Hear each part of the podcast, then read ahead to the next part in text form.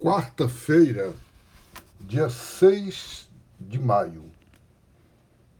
Queridos irmãos e irmãs, o evangelho de hoje, João 12, 44 a 50, retoma uma palavra no qual, na discussão de Jesus com as autoridades de Jerusalém, do templo, os religiosos, nos próprios dias anteriores à paixão dele, ele disse: Aquele que acredita em mim, não acredita apenas em mim, acredita na, no Pai, em Deus que me enviou. Aquele que vê a mim, vê ao Pai. É interessante porque hoje em dia, muitas vezes, as pessoas identificam a religião como o cristianismo como a religião do Cristo. Então, seria como se o judaísmo adorasse o Deus do Antigo Testamento, do Primeiro Testamento. E no cristianismo a gente adorasse a Jesus. E tem muita gente, muita gente mesmo no mundo que confunde Jesus e Deus. Santo Tomás de Aquino dizia: Jesus é, eu posso dizer que Jesus é Deus. Eu acredito que é. Jesus é divino. Mas eu não posso dizer que Deus é Jesus.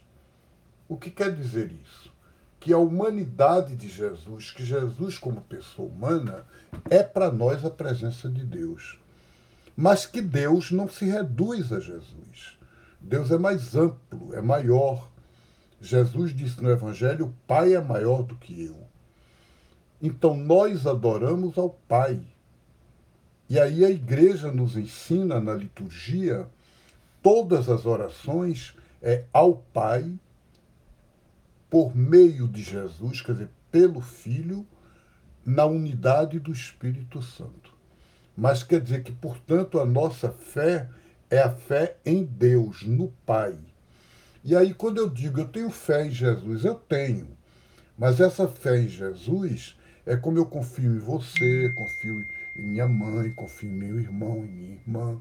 Então é uma confiança de adesão de discípulo ao Mestre, ao Senhor, para que ele, Jesus, me ensine a fé dele ao Pai e eu possa ter a fé que Jesus tem em Deus. Aí sim eu sou verdadeiro discípulo dele e verdadeiro cristão e cristã. E que isso nos conforte. Cada um de nós na vida vive momentos pesados. A gente está agora num tempo de pandemia, num tempo de quarentena. E como é difícil, doloroso, todo dia a gente ter as notícias que a gente abre os jornais e tem.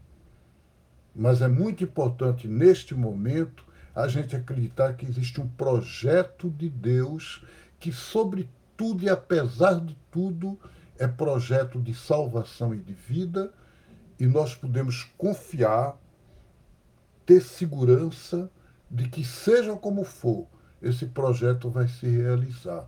E nós somos testemunhas disso. Um grande abraço a vocês, Deus abençoe e até amanhã, se Deus quiser.